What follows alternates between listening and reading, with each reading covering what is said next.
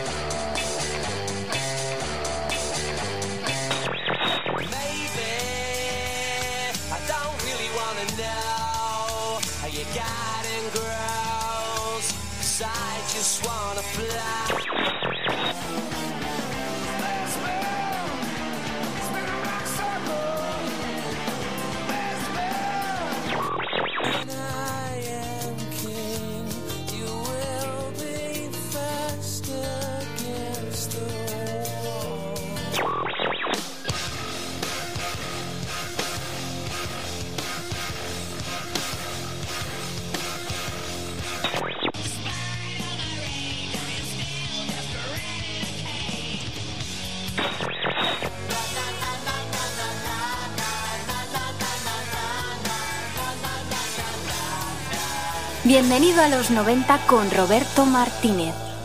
Muy buenas tardes, estás en el 102.4 de la FM, sintonizas Radio Utopía, estás dentro del programa Bienvenido a los 90. Un programa que, como sabes, cada jueves viaja a la década de los años 90 para buscar los sonidos auténticos.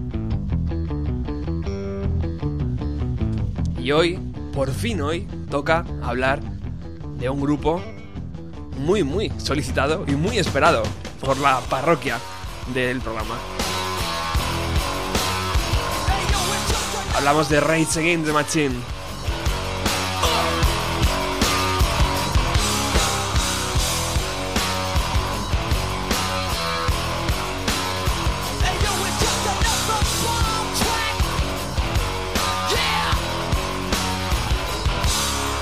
Grupo que revolucionó la música de los años 90 directamente se crearon en Los Ángeles. Eh, pero no estoy solo, estoy hoy muy bien acompañado. Me he traído a un fan de la banda, a alguien que les ha visto en directo, a una persona que nos va a poder ilustrar de por qué Rage Against the Machine se llaman así. Hablando de Oscar Jiménez. Buenas tardes, compañero, ¿qué tal? Buenas tardes, Roberto. ¿Cómo estás? Aquí estamos, muchas gracias eh, por invitarme. ¿Estás cómodo? Estoy sentadito, estoy cómodo. Que no se te caiga el café ni nada de eso, ¿eh, amigo? No, nada, el café está bien sujeto. bueno, muchísimas gracias por estar aquí en la emisora y en el programa. Eh, vamos a disfrutar del programa de hoy, ¿eh? va a ser intenso. Sí, es, es para disfrutarlo, la verdad. Es un grupo ya mítico, ¿no? Mítico. Digamos, eh, muchos años y, y la verdad que mucha influencia ha tenido sobre otros grupos y, y bueno, Y y, bu- y la sigue teniendo. Y buenísimas canciones. Y, y directo, y directo.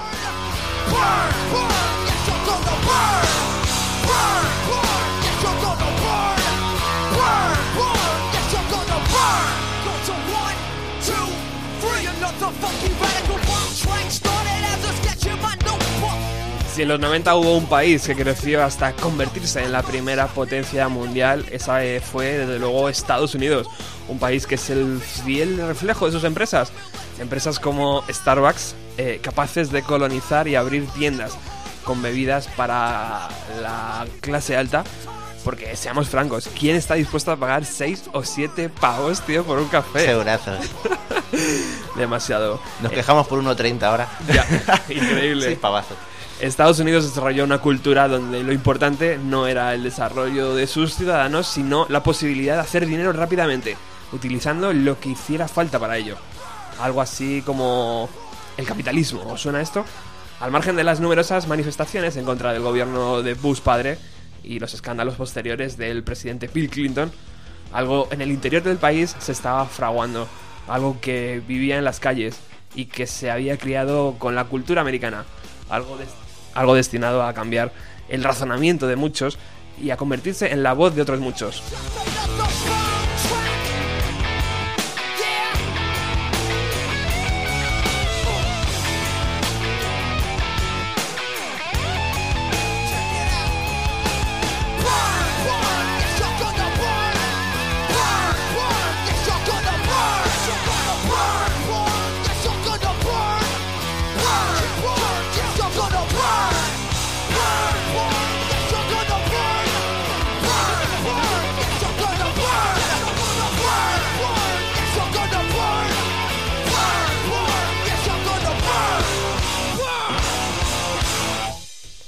Teníamos que arrancar el programa con la primera canción que Rage Against the Machine editó en su álbum, esta llamada Boom Track, eh, espectacular comienzo ¿no? de, de- de la banda, de una banda que nadie conocía de Los Ángeles, porque en 1992 además cuando editó el disco, este sonido tampoco era estaba muy desarrollado, porque en verdad este, este sonido, Oscar, no se desarrolló hasta finales de los 90 con bandas como Limp Bizkit, ¿no? Sí, fue como una especie de, de precursor de, Sí. de este género. Realmente fusionó como varios estilos, pues realmente cada uno viene de un estilo de música Ujú. y la verdad que lo supieron, lo supieron juntar y supieron sacarle partido, digamos, a, es- no nuevo género, sino...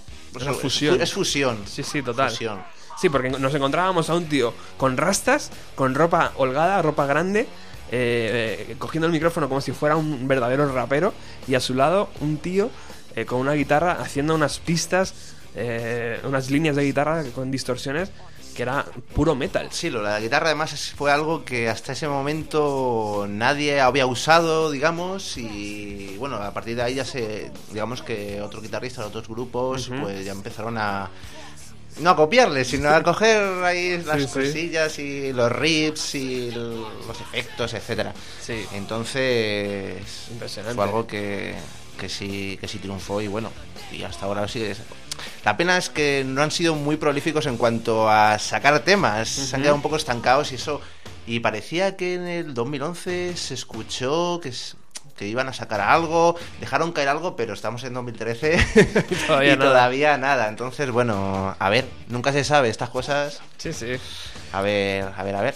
Pero bueno, vamos a eh, viajar hasta 1990, cuando un. Bueno, o como antes de, de 1990, cuando Zacarías Manuel de la Rocha, que nació el día 12 de enero de 1970, o sea que en la actualidad tiene 43 años, nació en California, eh, pues bueno, eh, conoció a.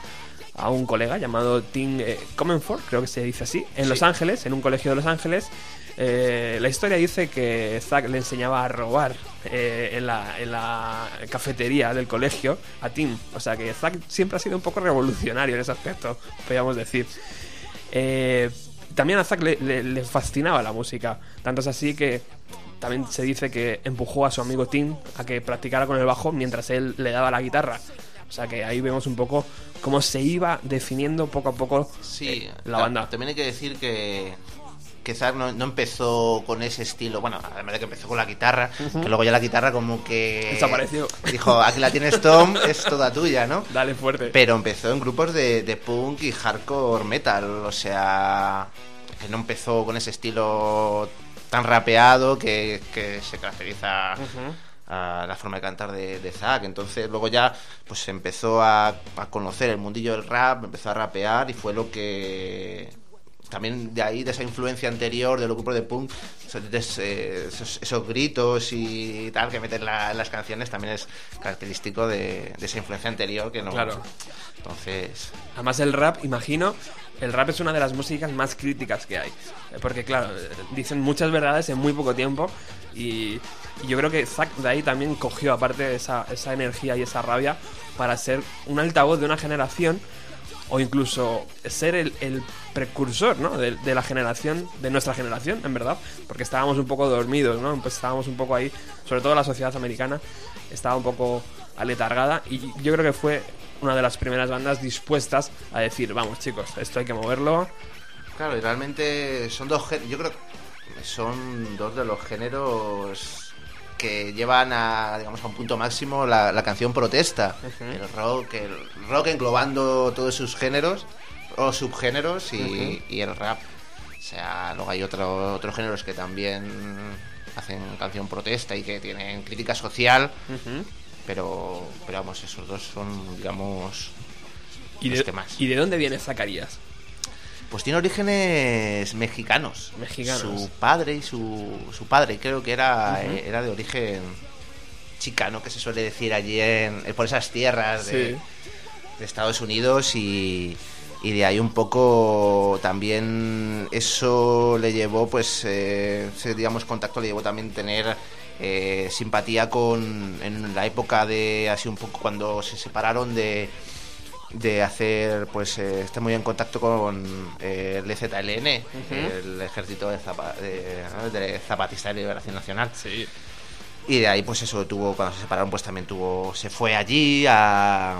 Ha estado muy relacionado con sí, Chiapas. hizo Chiapas y se fue allí. y Bueno, pues de ahí también, pues de ahí le viene ese esa- ese interés, digamos, por ese, ese conflicto que había por aquella época. Su padre siempre ha estado muy, muy dentro de la política y de- siempre se habla del padre que enseñaba, por ejemplo, a, a leer y a, y a- y a escribir a todos eh, los indios mexicanos, podríamos decir, ¿no? Que eran los que tenían menos posibilidad de aprender a escribir y a leer. Eh, esto por un lado Zack, pero vámonos con Thomas eh, Batips Morello. Nacido el día 30 de mayo de 1964 en Nueva York, ahora mismo tiene 48 años. De Tom Morello se dice que estudió en Harvard y que coincidió con Barack Obama. O sea, no estamos hablando de cualquier amigos.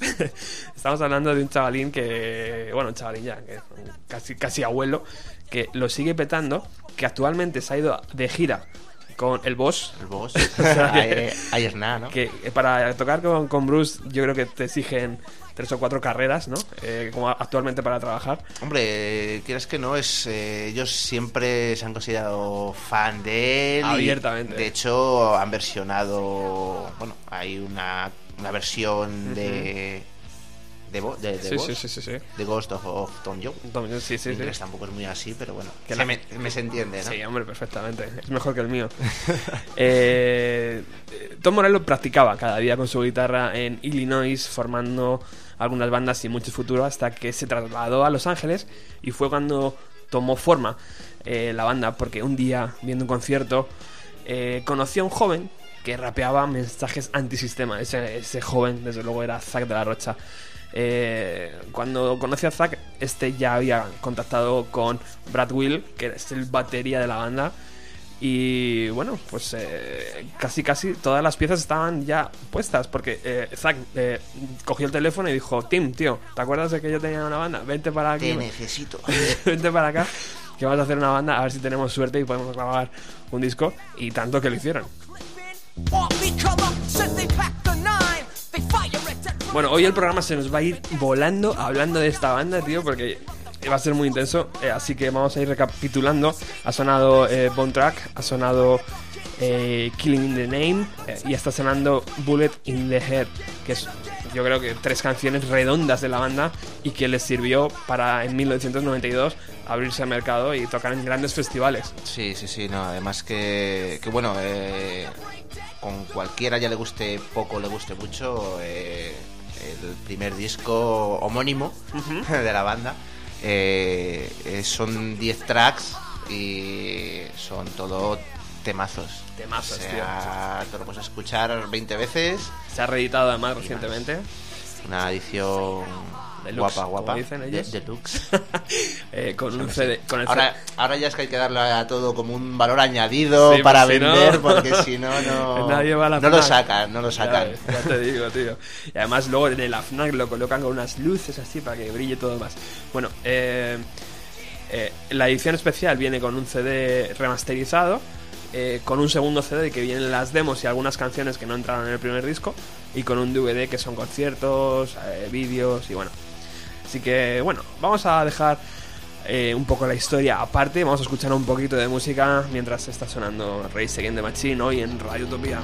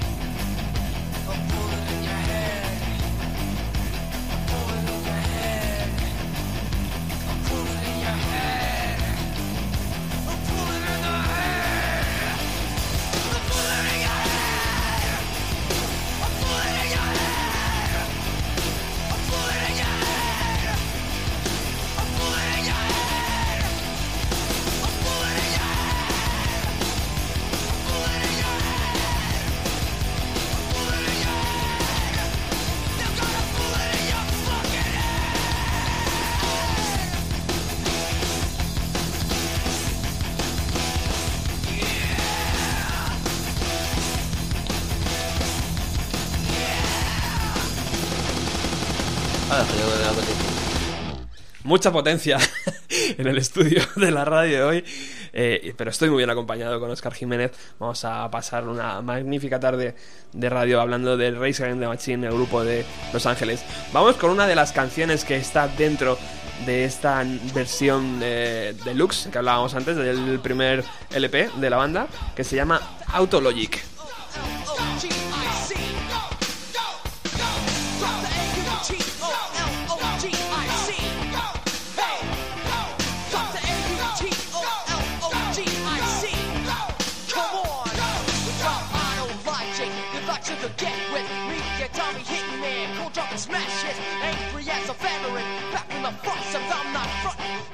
The stage and say you're something.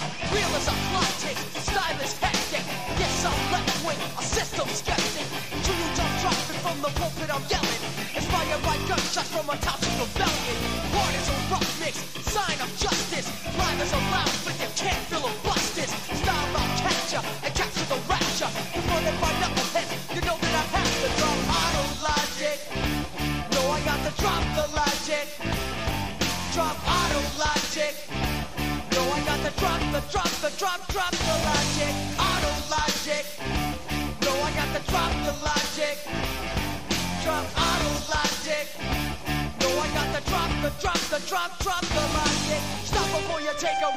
Canciones que ac- acabaron apartadas, que no entraron en ese primer LP, pero que años después, justo 20 años después, hemos recuperado y hemos podido eh, volver a escuchar.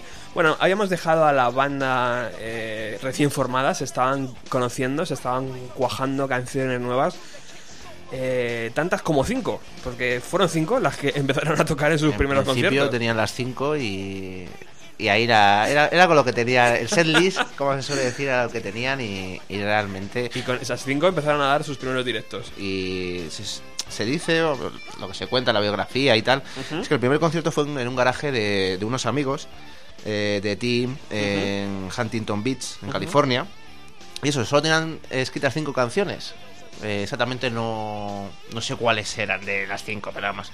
Cinco. Cualquiera de los de los diez pepinos que tiene el primer disco. Sí, sí. Y, Malas no eran. Malas no. Y, y bueno, se dice que, que, claro, como no tenían más repertorio, repitieron varias veces esas cinco canciones. La gente estaba como loca, claro. Y claro, o sea, tú imagínate, ahí en Estados Unidos parece que, que todo salía, todo empezaba en los garajes de las casas. sí, sí, Eh, sí. Grupos de música, eh, empresas, eh, macho. de, de ahí Apple.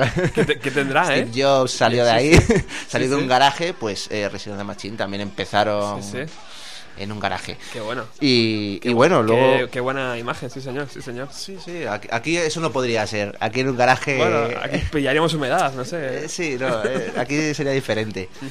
Eh, y, y bueno, luego, pues, después de ese, digamos, éxito, luego ya decidieron lanzarse, eh, grabaron pues, 12 canciones en un estudio local, lo típico, la- una maqueta. y, y bueno, empezaron a, a tocar por, por clubes de, lo- de Los Ángeles.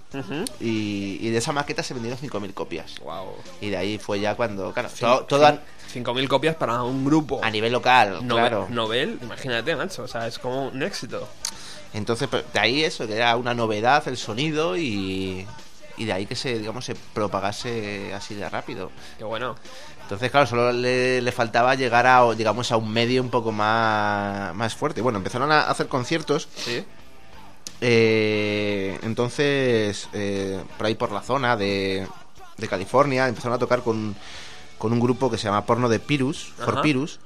Y ese fue, digamos, eh, su primer gran concierto. El segundo concierto eh, ya fue en, en el segundo escenario del Lollapalooza 2 en Los Ángeles, en un festival. Famoso festival de música. Famoso, famoso. Sí, sí. A lo mejor hay gente que no, pero la gente que, que venimos, que conocemos este mundillo, sí. Es, es mítico, como puede ser Gusto. Eso es. Eh, pues Un eh, gran festival, sí, sí. y, y nada, ahí eh, tocaron eh, y resulta que les dio un cazatalentos de esto es de una discográfica Ajá. y resulta que era de Epic, una filial de, de Sony. De Sony. BMG. Ya ves. Y a partir de ahí, pues, pues bueno, eh, firmaron. Y, pero no se quedaron ahí, ellos dijeron, aquí lo que nos mola es darle a porrear aquí los instrumentos.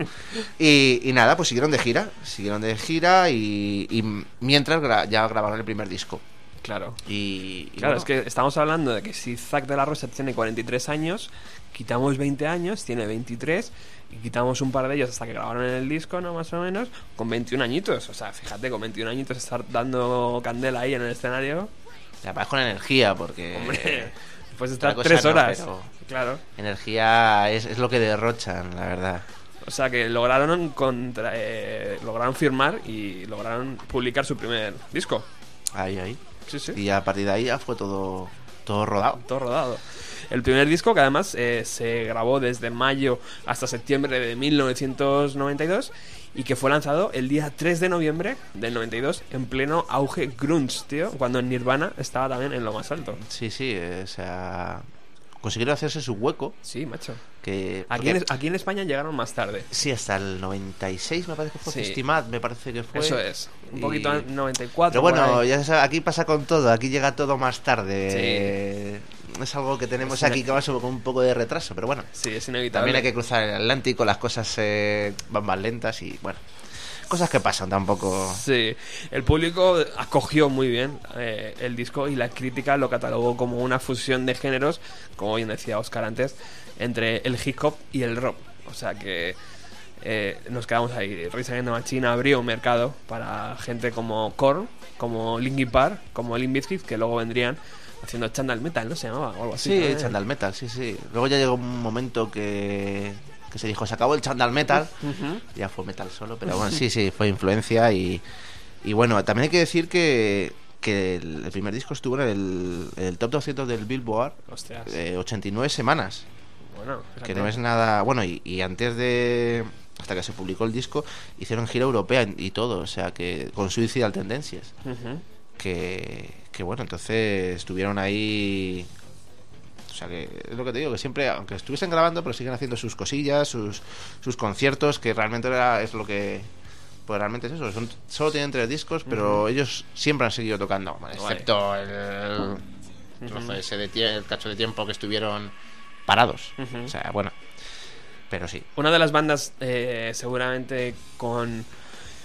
Eh, sin duda, o sea, estos- esta gente se colocó sin duda en un plano político inflexible. O sea, ellos tenían muy claro lo que querían defender y de hecho el nombre viene de ahí, ¿no, Oscar? O sea, el nombre, ¿qué, qué, qué significa? ¿Qué, Sí, qué nos eh, sugiere? Eh, bueno, la traducción sería rabia en contra de la máquina, ¿no? Ajá. O contra la máquina, pero Rabia, vamos, eh, ira, ira, sí. sí. Es que tiene como tiene varias Eso pero eh, eso de machine, la máquina es un poco La imagen, ¿no? De- eh, sí, es como Del gobierno, ¿no? O del sí, de- del sistema, el sistema, el sistema capitalista que que tanto han criticado, sí. claro, claro. Pues eso, eh, representa un poco la pues la globalización, el neoliberalismo, eh, el, eh, el racismo, la brutalidad, la, la élite, el, el- digamos el colonialismo del, del siglo XXI. Y no solo en su país, en Estados Unidos. Ellos criticaban mundialmente, eh, por ejemplo, lo que estaba pasando en, en México, ¿no? En Sí, en México y- también eh, cuando la guerra de Irak o la guerra de Irak fueron, fueron muy muy críticos y, y de ahí, bueno, eh, el- Les, les- les causó muchos problemas también. Sí, sí, y censura. eh, con la censura vamos a ir después porque vamos a, vamos a atacar una de las canciones importantes de este primer LP llamado Wake Up, que simplemente ya con ese título os podéis hacer una idea. Esta canción además estuvo en la banda sonora de la película Matrix años después, que la cerraba creo. O sea que vamos a escuchar a Zack de la Rocha y a su banda con esta canción Wake Up.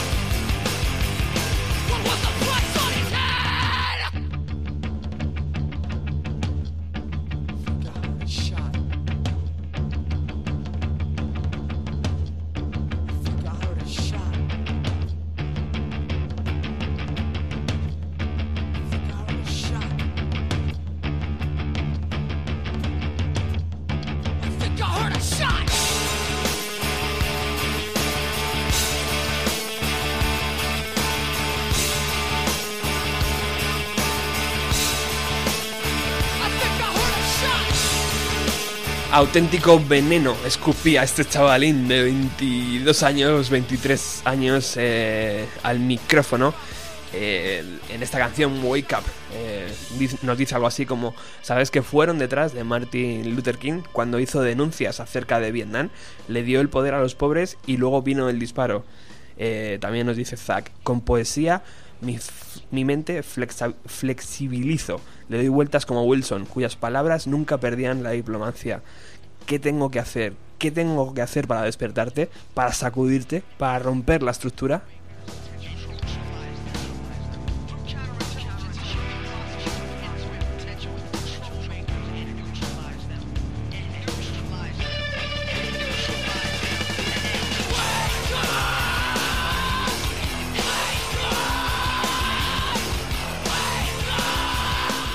Mientras Oscar, Tom Morello y, y- y- y los demás dándole fuerte, tío, ahí a la batería ¿eh? y, al bajo. Y al bajo. Y, vamos, una sección contundente. Eso sí, o sea, que no solo, no solo la, la potente voz y la forma de cantar de, Y las letras comprometidas. ni los, los riffs de guitarra, los efectos, sino que también en cuanto a la base rítmica, que es bajo y batería, eh, tiene, tienen ahí Muy mu- potente, mucho tío. que aportar. Sí, sí, sí, sí. Porque, bueno, eh, Tim, por ejemplo, tiene influencias, trae influencias un poco del jazz.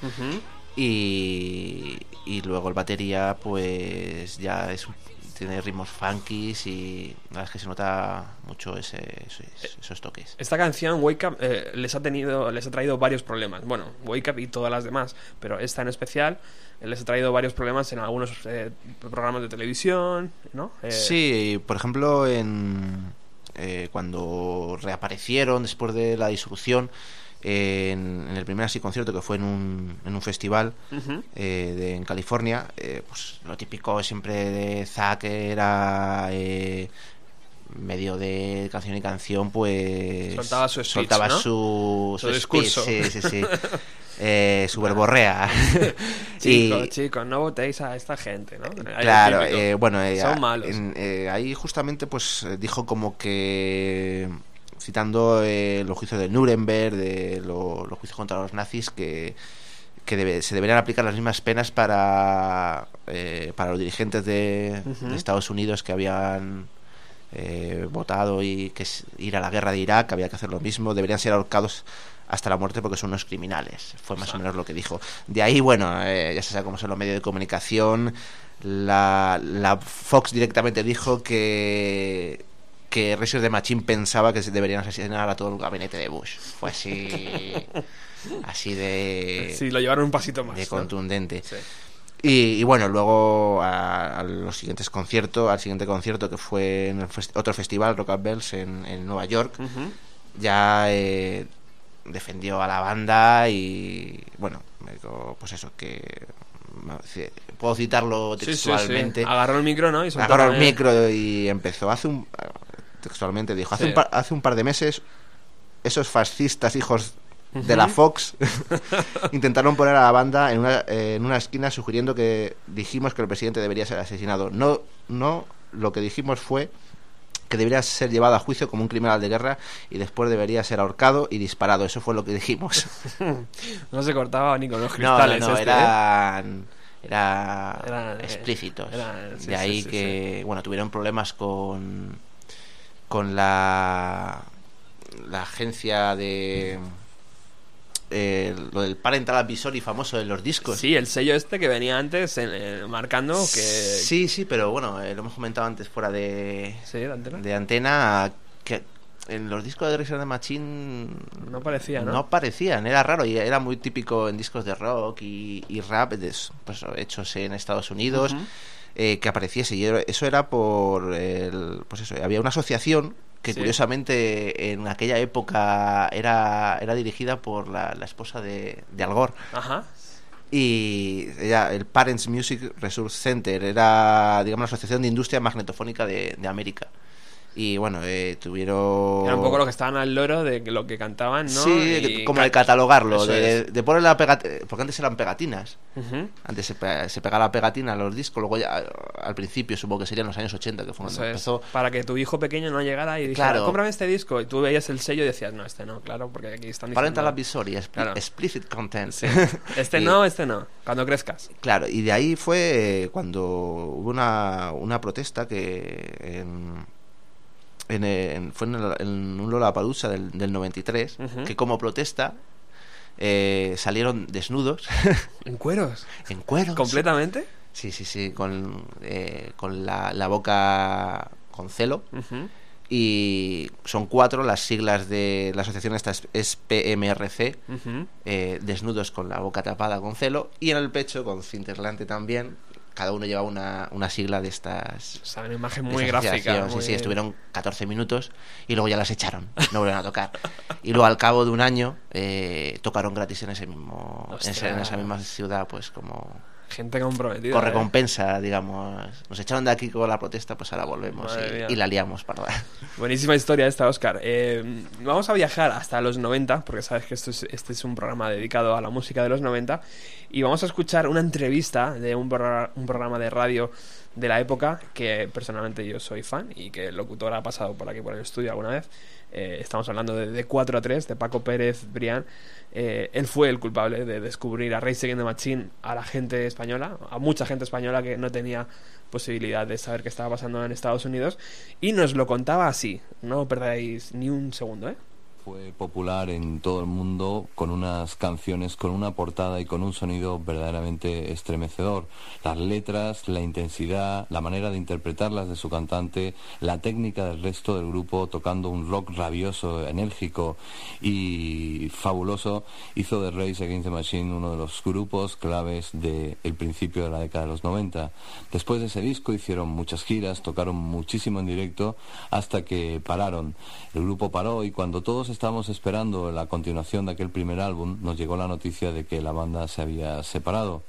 Después nos enteramos que no se habían separado, que el grupo estaba mm, sencillamente descansando, aunque estaban grabando algunas canciones. Empezamos aquí en el programa a investigar por, eh, por qué mes estaría listo el disco y recordaréis la gente que de vez en cuando escuchéis de 4-3 que de vez en cuando el año pasado decíamos, pues bueno, Rage Against the Machine sacarán su próximo álbum tal mes y luego decíamos, no, no lo van a sacar, lo van a retrasar un poco más. Y en fin, así hasta que dentro de un mes y medio o dos aparezca definitivamente ese disco del cual escucharemos hablar un poco a Zack de la Rocha dentro de un rato.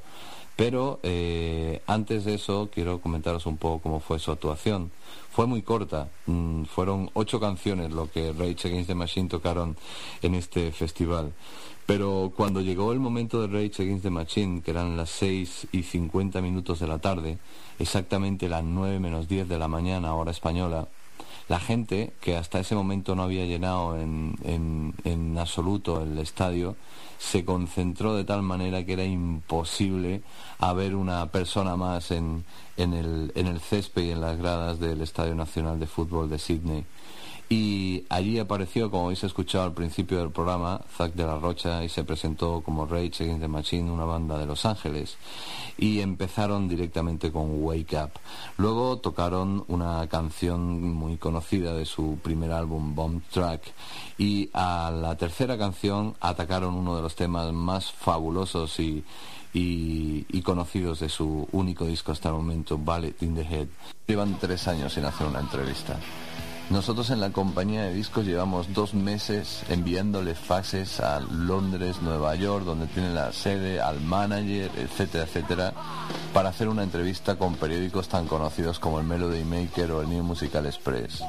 Y esta es la hora que todavía no nos han contestado. O sea, que tú no te vas a comer ni un colín y me parece imposible que vayas a hacer la entrevista. Me decía, si de pronto veo la oportunidad y lo consigo, pues lo intentaré, pero yo creo que era como algo absurdo, ¿no? Intentar hacer la entrevista con esta gente. Yo, bueno, pues nada, me buscaré la vida.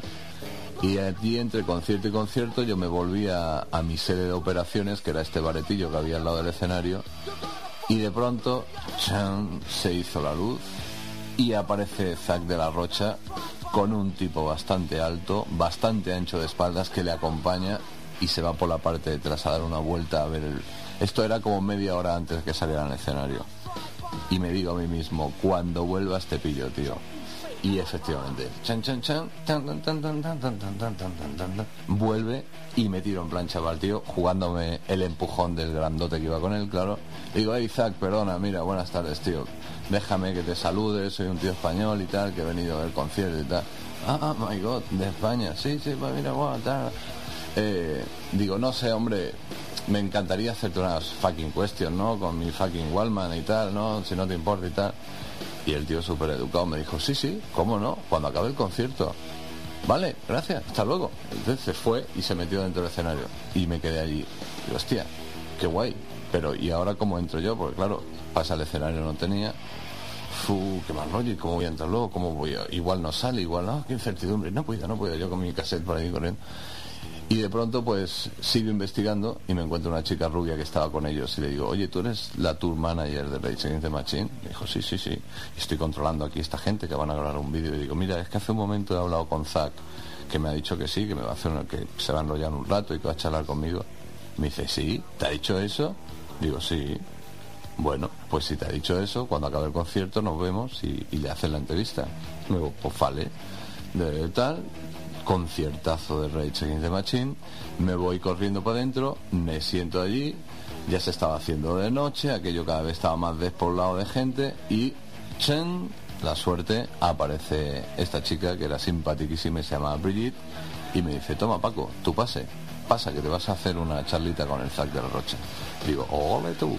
Y nada, y allí me metí en los camerinos, allí estaba Perry Farrell maqueándose de furioso rumbero porque era el que tocaba a, a continuación, y me fui hasta el camerino de Rage Against the Machine, salió Zac de la Rocha, tipo agradable, encantador y maravilloso, como vais a escuchar en el ratito que charlé con él.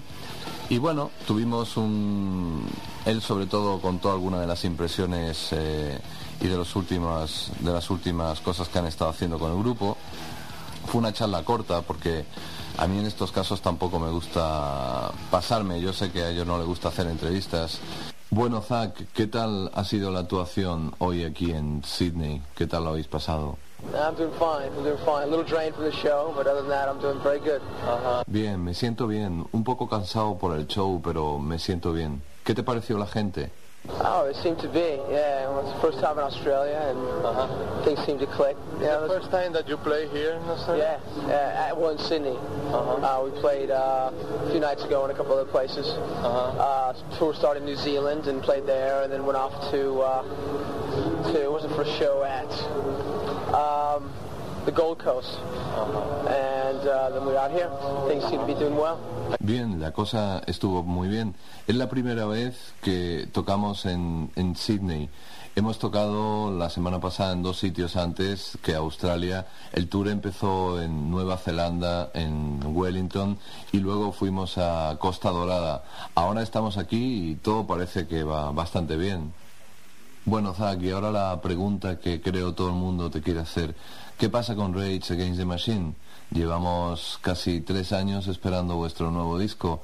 Nos llegaron noticias de que os separabais, que el disco se retrasaba, se retrasaba y finalmente parece que ya se va acercando el momento. ¿Qué ha pasado en este tiempo, Zach? Well, I mean, I think it's, one of those things we wanted to pace ourselves, take our time, write the record that we wanted to write. Um, we weren't really considered with the timing of it because you know, it's very important for us that you know we continue to uh, create music that's vital to us. You know, and we just didn't feel that it was that it was time to rush it. You know, we wanted to go at our own pace. You know, do that. So the record will be out like in uh, mid. I guess. And uh, we plan to shoot two videos. Pues no ha salido antes porque queremos hacer las cosas con tranquilidad, tomar el tiempo necesario, componer el disco que queremos. Buscamos un buen timing y sobre todo no queríamos mm, tener o que nos metieran prisas. No nos parecía que fuese el momento de darnos prisa. El disco saldrá a mediados de abril y queremos hacer un par de vídeos. Por cierto, he visto como hoy aquí en Sydney, en el festival, ha llegado un autobús media hora antes de vuestra actuación. Se han bajado como veintitantas personas con cámaras, con todo tipo de aparatos, vestidos incluso de la misma manera y cuando les habéis avisado han subido al escenario y os han grabado todo el concierto, ¿no es así? Uh, yeah, we shot some film for possible usage for our video. Yeah, uh, and I think the first video uh, for the record is going to be a song, uh, going to be for a song called "The Wind Below," uh-huh. And its its emphasis will be upon the Zapatista movement in southeastern, southeastern Mexico. Uh-huh. And uh, I spent a couple of months in the jungle, uh, the La Cardona, uh, living and working with the, some of the communities down there, defending them uh, from the Mexican National Army. And um, at this point, we're just trying to break the media blackout, which is preventing young people from understanding the importance of the indigenous revolutionary movement uh, in Mexico. Sí, hemos estado grabando el concierto, posiblemente para un vídeo promocional. Un tema que será nuestro primer single, un, será el cuarto corte del CD, se llama la canción Wine Below, tema que trata del movimiento zapatista. Hemos pasado dos meses en la jungla conviviendo con paisanos de la Candona, defendiéndoles del Ejército Nacional. Intentamos prevenir mm, mm, sobre el vacío periodístico, prevenir a los chavales que sepan y entiendan al movimiento revolucionario indígena en México.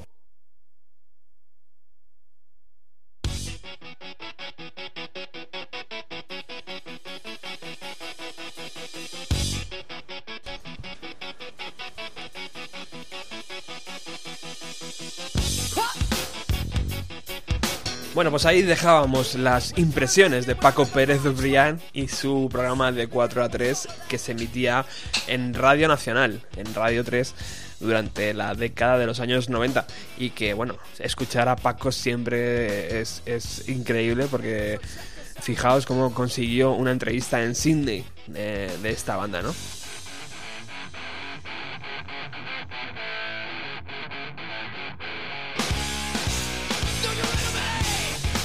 Bueno, nosotros seguimos a lo, a lo nuestro. Eh, nos queda un segundo corte por escuchar y ese corte eh, también vamos a recurrir a Paco y a su programa eh, porque eh, Race Against the Machine visitó España en 1996 por primera vez, yo creo, ¿no, Oscar? Sí, yo creo que sí. Que no, sepamos. No, no hubo más. Luego ya fue antes de la separación. Eso es.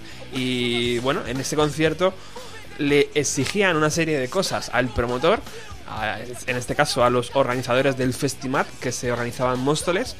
Y bueno, ahora vamos a escuchar eh, qué es Gran lo- festival, ¿eh? Bueno, es que pasamos de, de la noche al día, de no haber nada en España a tener aquí Smashing Pumpkins, Cypress Hill, Terror Vision, Race Against the Machine.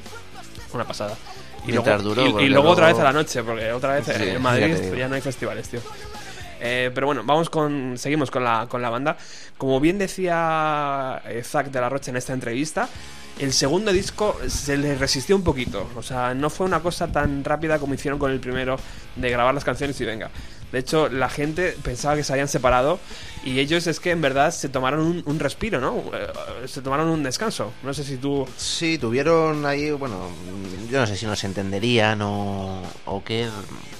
Hombre, lo duro también es de la carret de ir de concierto a concierto, ¿no? De la carretera, de estar ahí, de no estar en tu casa, imagino. Sí, no sé, al pues, final es la poco- convivencia, pues al final surge roces Claro. y eso. Yo creo que tuvieron un poco de crisis de creatividad o algo de eso y, y decidieron tomarse un tiempecito y luego ya retomarlo hasta, pues eso, eh, 96 sal- salió Evelyn Ujú. Pye.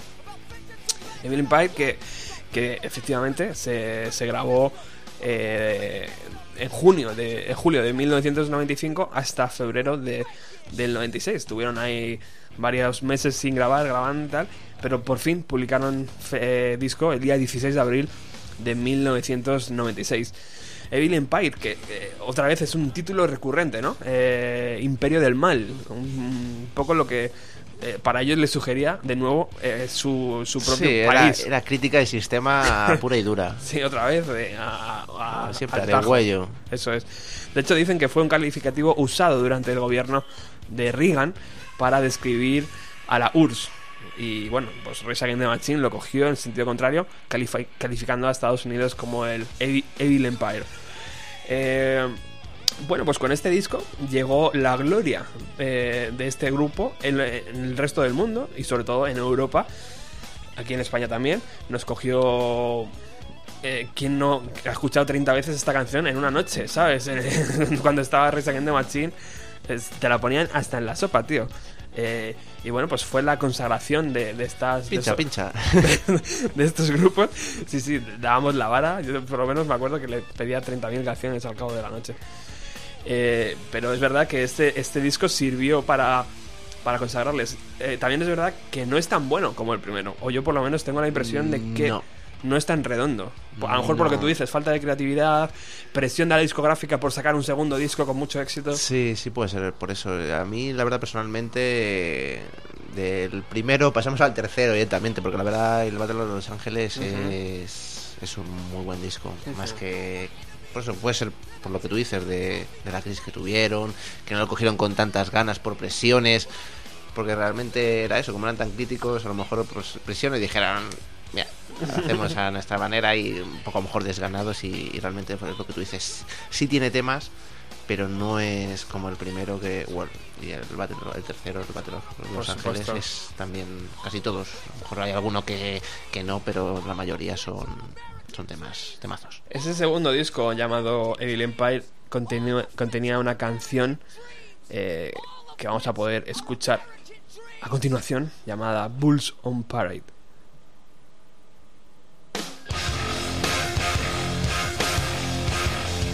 Y que de nuevo nos trae a, a, a Tom Morello y a su equipo de sonido. Eh, esta, esta, esta semana me ha hecho mucha gracia porque ponía un vídeo de la banda y uno de los eh, seguidores del programa decía, es que yo creo que Tom Morello se intenta comunicar con los extraterrestres, tío. O sea, porque hace unos ruidos de guitarra, por ejemplo, esto, ahí con el guagua y luego haciendo unas cosas, no sé qué, guagua, no sé qué. Y, y es impresionante los sonidos que saca este hombre de la guitarra, tío. Vamos a escuchar la canción.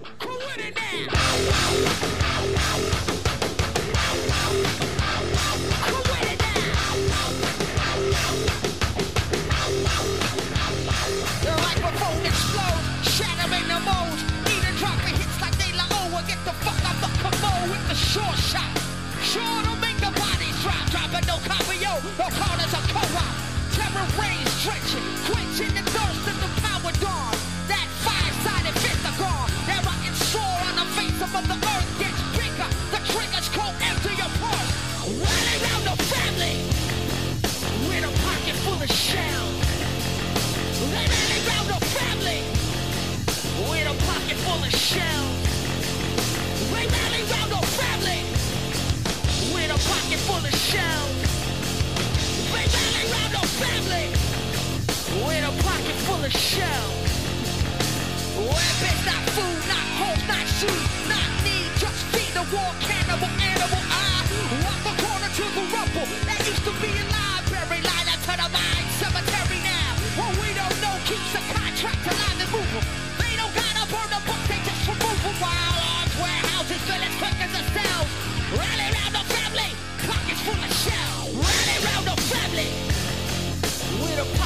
Full shells. They rally round the family with a pocket full of shells. They rally round the family with a pocket full of shells. They rally round the family with a pocket full of shells.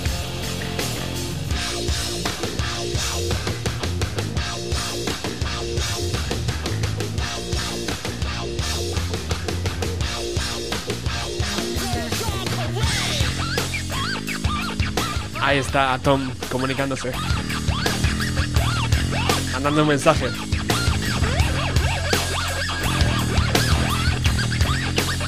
Aún hoy la CIA eh, y el FBI siguen intentando des- descifrar qué dice este hombre con la guitarra. era un mensaje para los ovnis With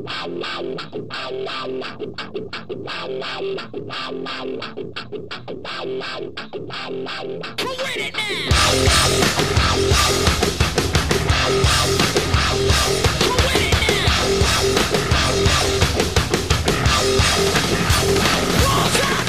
With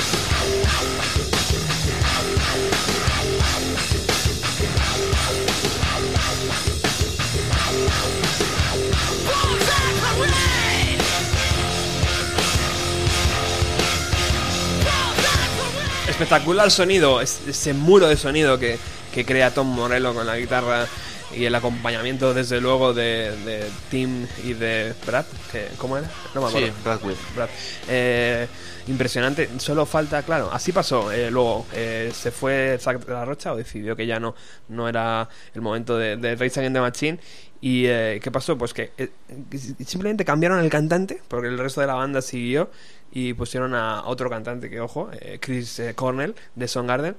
Y se- de repente se crearon un nuevo supergrupo, ¿no? Que es como así se llamaban, eh, Audioslave.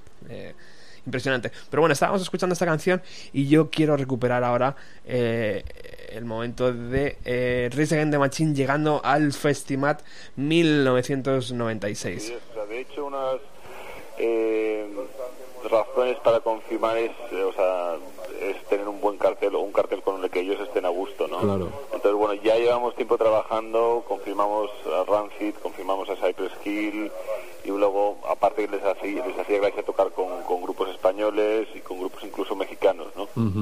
Entonces, bueno, hemos trabajado primero en esa base y ellos siempre han tenido intención de tocar, pero que, que son muy especiales a la hora de decir dónde tocan, ¿no? Y Sí. cómo tocan, ¿no? Sí, que controlan perfectamente eh, dónde se van a meter y dónde van a estar y con qué tipo de, de filosofía, digamos, un poco en, en lo que a un festival se refiere.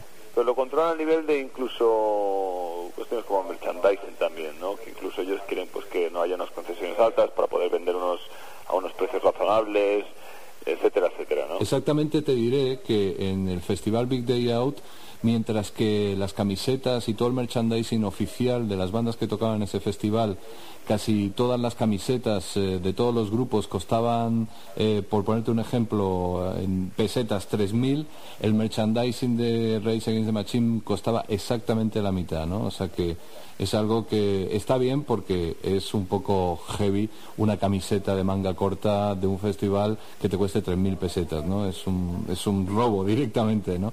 Y está bien que, que los que son fans de un grupo y quieran llevar una camiseta de su grupo, pues 1.500 pesetas es un precio muy razonable, ¿no? Y, y me imagino que eso te lo han controlado también para este festival, Sí, ¿no? sí, ellos controlan, porque a veces muchas veces el, el- el precio de las camisetas sube por las concesiones, entonces ellos han, han forzado mucho, ellos no querían que subiese más de, de, de 10 libras inglesas, estamos hablando de, de, de 2.000 pesetas o menos, y sobre todo no querían que pasase esa cantidad, ¿no? O sea, Muy no sé cuál va a ser el precio final, pero ha sido una, una de las condiciones que ellos han impuesto, ¿no? Poder poner un precio barato para el merchandising. Muy bien. Roberto, el día que hablamos eh, nos diste el festival, te lo voy a recordar, nos dijiste que el día 3 de mayo era High Lamas, Los Posies, Ash, eh, Monster Magnet, Filter, Rancid, Jesus and Mary Chain y Smashing Pumpkins. Y que al día siguiente, el día 4, tocarían Cypress Hill, FFF, eh, no sé si Cracket, me dijiste, Terror Vision, Macky Tap y Cocteau Twins, ¿verdad? Sí, han habido bastantes cambios. Pues ¿no? vamos, pues- Cambios, bueno, no, no de, artistas, pero básicamente de las fechas, ¿no? Vale. Porque hemos tenido que ajustar las fechas de Rage y también las fechas de, de Smashing Pumpkins, ¿no? Y finalmente Smashing Pumpkins van a tocar el día 4, Ujú. entonces Rage van a tocar el día 3, ¿no? Muy bien. Entonces, si quieres te explico, te explico un poco cómo va a quedar el cartel, ¿no? Venga, perfecto. Mira, para el día 3 van a estar Rage, van a estar Rancid, van a estar Cypress Hill, van a estar Mackie Pap, van a estar The Posies, van a estar Ash, van a estar High Llamas, van a estar eh, Hamlet, van a estar Los Enemigos, Los Flechazos, Privata Idaho, Sexy Sadie, Tribu X, Parkinson DC, eh, Los Trebles Punkers, Tijuana No, Venas Plutón, Van Troy, el Club de los Poetas Violentos, La V y Hammerhead. Me imagino que habrá dos escenarios, ¿no? Tres escenarios. Tres escenarios. Sí. Muy bien. ¿Y el, al día siguiente? Al día siguiente, Smashing Pumpkins, Jesus and Mary Chain, Terror Vision, FFF, Filter, Los Planetas, Pleasure Fuckers, Boycott, Cocteau Twins, Bracket, Marion, Estamos aquí flipando sobre eh, la cantidad de grupos y de buen eh, buen estilo eh, que este Festival 1996 se marcó. Lástima que luego se fue perdiendo, diluen- diluyendo y ahora mismo es prácticamente un festival Ya que- desapareció desde que se lió, no sé, si- no sé en qué año fue. Que lo pasaron de Móstoles a Fuenlabrada y Sí. se, bueno, salió, se dio Una- Fue el año, el último año fue cuando llevaron a Prodigy que se retrasó. Bueno, al final se un lió. y- follón, tío, un follón. Y desde entonces ya nos ha vuelto. No, no tenemos un festival grande en Madrid. ¿no? Porque luego vino Summer Case y también... Un año, Un un año, año. un par de años y afuera. un O sea año o que- dos. Pero bueno, eh, ahí dejábamos el recuerdo. Eh, Rage Against the Machine, tío, a mí lo que me llama la atención es cómo trabajaban también el tema de eh, no solo eh, toco y soy moral hacia un lado políticamente, sino que también a los fans no les exijo pagar las 3.000 pelas que decía Paco ahora, 3.000 pelas, que ahora mismo 3.000 pelas no son nada, porque 20 euros hoy en día, ya ves tú que va a. Eh, eh, y hacían el merchandising en sus camisetas a la mitad de precio, tío. 1500 pelas de la época. Que bueno, pues eso ya decía mucho de una banda, ¿no? Sí, hombre, realmente era lo que defendían un poco la Claro. igualdad. Y, y a ver, yo recuerdo que eh, la, la segunda vez que fue la cubierta, me compré una camiseta que creo que ya fue un poco cara. Entonces, Sí. eh, sí. eh, Porque tú les has visto en directo, ¿no? Ahora vamos a entrar en ese tema. Ahora vamos a entrar en ese las tema. veces que he podido también. Vamos a entrar en ese tema porque es un tema muy, muy interesante. eh, pero se me están acumulando las tareas, tío. Y está aquí ya Alex. Vamos a hacer una llamada a Miriam, porque hoy es su cumpleaños. Y quiero, eh, con la ayuda de Alex, que está aquí. Hola, Alex. A ver, habla ahí por ahí. Hola, buenas. A ver, ese micro. A ver, ahora. ¿Se me escucha? ¿Me Ahora se escucha? Ahora sí.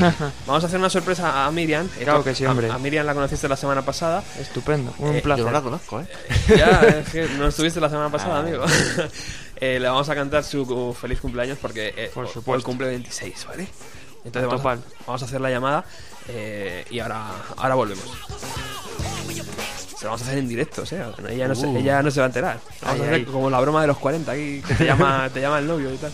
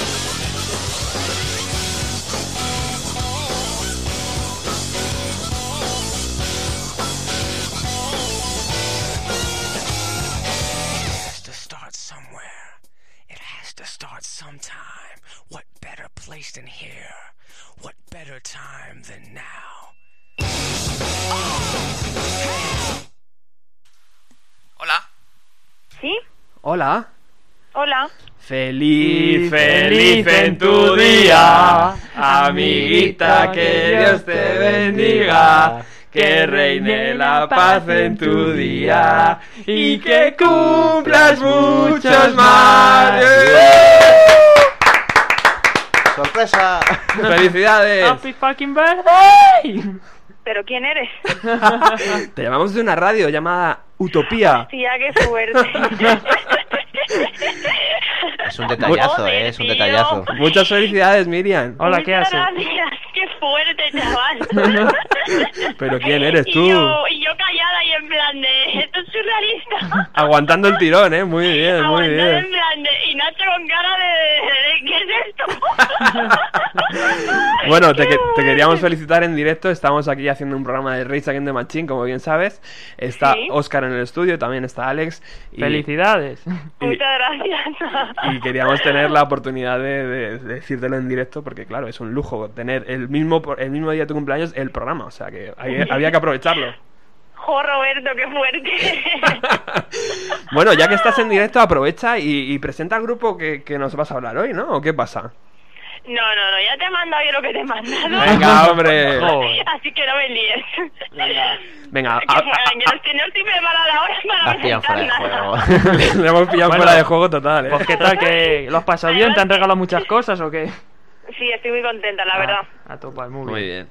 Que, bueno, pues hace una mini presentación, Miriam, por lo menos, de lo que vamos a escuchar, porque lo voy a poner ahora. Vais a escuchar a Jimmy Dave Gilmore, Este, muy bien. es el- el- el- la, eh, la canción que te he pasado. Muy bien. Y es una canción que, que, bueno, es de la banda sonora de, de Un Profeta, que es un peliculón, de, del director Jacques Audiard, y, y me gustó muchísimo. De hecho, bueno, realmente no sé de, porque no es de él, es una versión. No sé de quién es la canción original, pero este, bueno, esta versión es, es brutal, es brutal. Muy Además, en la película es que es redondo. y es una y es una canción que otro día escuché y dije, "Tío, no he pasado esta canción a Roberto, es muy fuerte. Y dije, va, vamos, del tirón.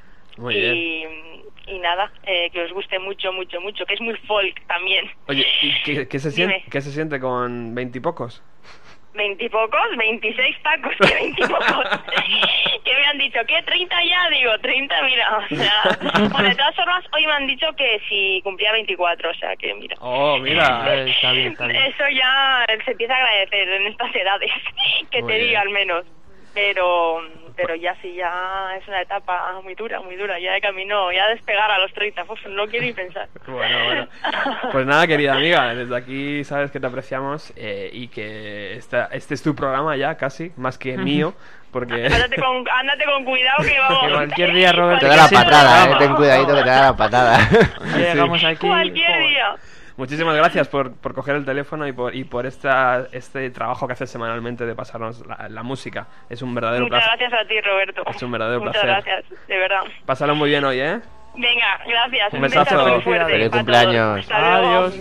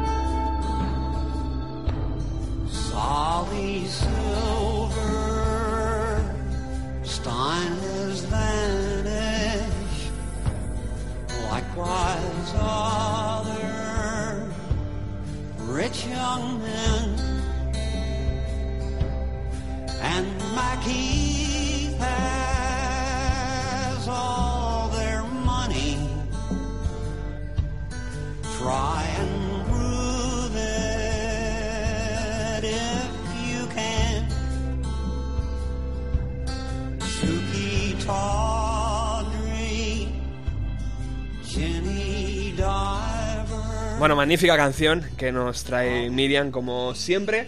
eh, pero se nos echa el tiempo encima, así que vamos a retomar el sonido eh, más sucio, desde luego, que esta pista de Race Against the Machine. Y lo vamos a hacer en directo, porque estábamos con Oscar hablando de la potencia que la banda eh, tiene en directo. Y bueno, Oscar les ha visto dos veces. Vamos a, a que nos ilustre cómo es ver a esta gente en directo. aquí hablar. No soy experto para nada, y experto en nada. Bueno, ya estamos. Pero, pero bueno, sí, bueno, yo los he visto un par de veces y la verdad que tiene un directo muy potente y incluso a lo mejor gente que no los ha visto, eh, no los conocía, no, no- tampoco los había escuchado mucho, los ha visto en directo y han dicho, coño, es que aunque no me gusten, pero es, son, es un grupo que es, aunque no te guste, es digno de ver y que, que te gusta porque tiene un directo muy, muy potente. Más que eso, que tampoco es, digamos, es un directo como muy austero, pues realmente no tienen estos grupos que sacan aquí para para Fernalia ni tiene alguna banderita, lo típico, la, la típica banderita da la, vuelta roja de fondo y ya está, pero... y eh, Estados Unidos así da, da la vuelta en los amplis, pero realmente no tienen mucha decoración ni, ni fuegos artificiales como algo. Directamente te lo dan, todo te lo dan con la música y, eh, y se disfruta y, y eso es muy Concretamente, potente. ¿en qué fechas les vistes aquí en España, Oscar? Pues eh, yo, claro, en el 96 todavía, bueno, eh, económicamente yo tenía 13 añitos, no estaba yo... No te dejaban los papis todavía. Claro, ¿no? no estaba yo para ir. Aunque bueno, yo tenía Monsters cerca, luego al cabo de los años acabé yendo. Pero, pero vamos, yo les vi en el 2000, cuando vinieron antes de separarse, en la presentación, la gira de creación europea.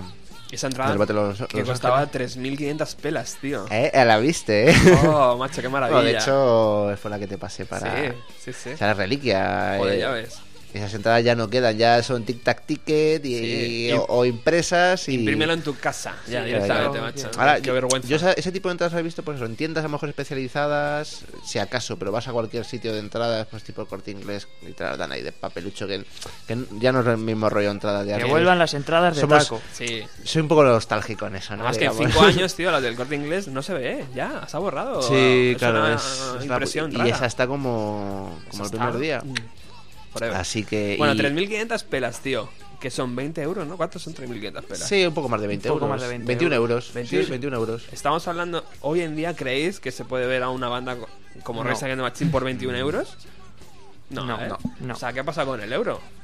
Bueno, esto lo vamos a dejar para otro Sí, programa. sí, Que, sí. uy, volvemos a hablar del euro. Porque no podemos... Sí, pero bueno, y luego ya la segunda vez fue en cuando la reunión de nuevo en el 2008 que vinieron aquí a Getafe eh, al Electric Weekend, ahí en. Getafe. Y bueno, un cartelón porque estuvo Metallica, estuvo Offspring, Queen of the Stone Age, estuvo bastante bien, Y bastante Iggy bien. Pop también estuvo. eso. Iggy Pop, sí, sí, sí, verdad. Bueno, Iggy bueno. Pop. Vacas y- sagradas, tío. O sea, bueno, eh, hu- hubo Ahí, en- ahí en en el sur sabéis muy bien cómo manejar eso, ¿eh? Aquí en- ah, por aquí, por estas zonas, tío, nunca hacen esas cosas.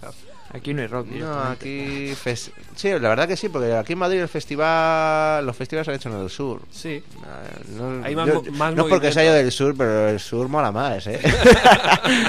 pero, pero sí, bueno, y, y lo único que el recinto a mí no me gustó mucho, pero, pero vamos, eso es secundario, lo importante es la música y lo único que en- en lo- cuando el concierto de Rage eh, estuvo muy guapo porque salieron, no suelen hacer nada así, pero es, era cuando el- la historia esta de la guerra de Irak, de. Guantánamo, Sí. salieron Con vestidos con el mono naranja y tardaron mucho porque hubo problemas de sonido, no sé qué, pero al final salieron y fue una, un principio muy, muy guapo. El, el primer tema se lo tocaron, pues eso, con, era, pues eso, eh, con el mono, una capucha y tocando estuvo, estuvo muy bien y, y bueno, pues eh, un Fantástico. conciertazo como no podía ser menos. Y luego ya pues eh, volvieron en el Rock in Rio Que ahí les vi yo. y, y no, a ese no, no pude, no, no sé qué, qué ocurrió, los astros se alinearon y no, no Bueno, pude, no a pude. Veces, a veces no se puede ir a todo, es verdad. eh, pasa lo que pasa. Claro, hay que elegir. Entonces, Muy bien. Pues eh, bueno, nos hemos comido un, parque, un, par- un poco la parte de, final de la banda, pero bueno, eh, vamos a hacerlo rápidamente. En el 99 publican la, eh, la batalla de Los Ángeles, ¿no? Se voy a llamar así. sí, Eh, y, y yo no sé si después, luego sacaron un disco de versiones, ¿no? O sea, des- no, yo- después de este disco ya dijeron que se iban a separar. sí y, Y sacaron un disco de después de, que. Zack ya se fuese y sacaron el Renegade, ¿no? Este ¿El es. Renegades era? Sí, creo que sí. creo que sí. Eh, y luego pues ya vino otra vez Audio Slave, ¿no? Eh, se formaron otra vez el nuevo grupo cuando- con, cuando- con Chris Cornell, la voz de Soundgarden, que también había dejado su banda. Y bueno, con este grupo hicieron tres o cuatro discos, ¿no? Si no recuerdo mal, Audio Slave. Sí, por ahí. Yo es que la verdad... Ya no conectaban tanto, de verdad. No, la ver- no sé, a mí no me... Yo escuché el primero, pero no sé, no... Mira que Chris Cornell, Sí. Soundgarden, pues... Sí, sí, Sí, buena historia, tío, de la sí, música. pero no sé, no. No conectaba. Mm, A mí realmente no, no me llegó. A mí tampoco, No me eh. llegó, no me Yo llegó la música. A mí no me gusta. Son Yo- O sea, no me gusta eh, Audioslave y esa cosa rara que salió por ahí. No. O sea, entiendo la mitificación del disco, que en su momento fue importante porque era un poco lo mejor que había, ¿no? Pero vamos, yo eh, mira que le doy escuchas al famoso disco este, pero no, no hay manera. Yo, de hecho, eh, Y mucha- mira que me gusta Rise Against the Machine, eh, pero hubo muchas críticas de que era un supergrupo vendido. O sea, que había sido ya ideado por un productor, y entonces todo lo que había venía detrás ya estaba súper vendido y tal. Así que nada, le- se separaron, luego volvieron eh, y bueno, actualmente yo no sé si siguen juntos. Eh, hombre, está un poco y la cosa. Hace poco se reeditó la... La caja, sí. La caja esta eh, famosa. El primer disco deluxe, ¿no? El primer disco, sí, en una edición de esta super cuidada, con un montón de fotos, DVDs, conciertos de la época. Además, que viene el primer concierto que dieron, que es algo Sí, digno de ver.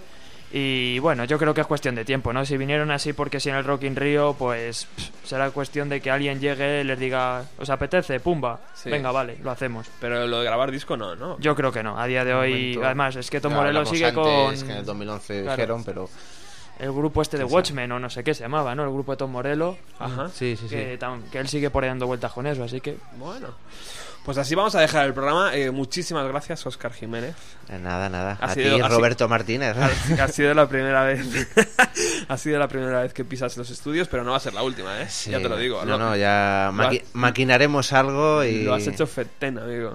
Bueno, muchas gracias. Y vamos se a agradece, se agradece. Vamos a aprovechar y vamos Estaba en tensión aquí al Venga, entrar y tú lo sabes, pero, bueno, al final me he sentido cómodo, a gusto Sí. aquí en vuestro garito Sí. y la verdad que muy bien. Aquí estamos protegidos.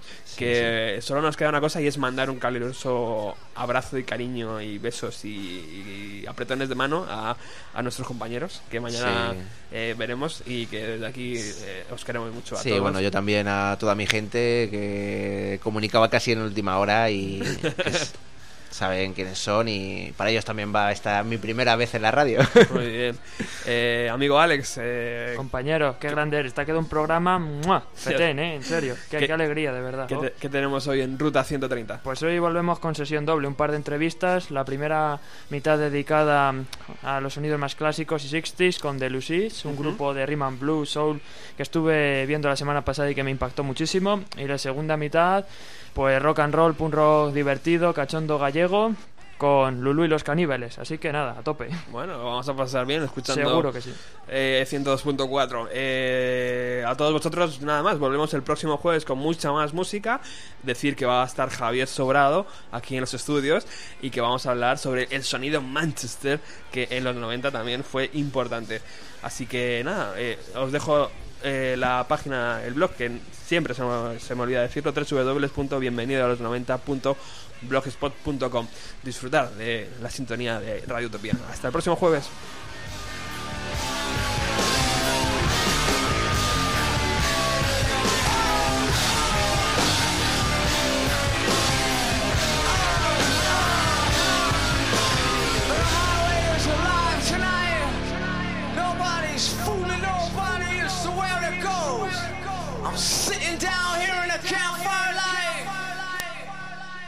The ghost of Tom Jones.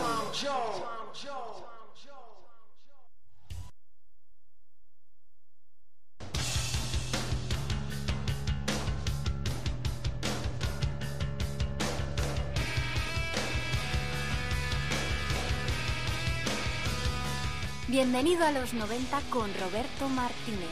Jueves de 7 a 8 en Radio Utopía 102.4.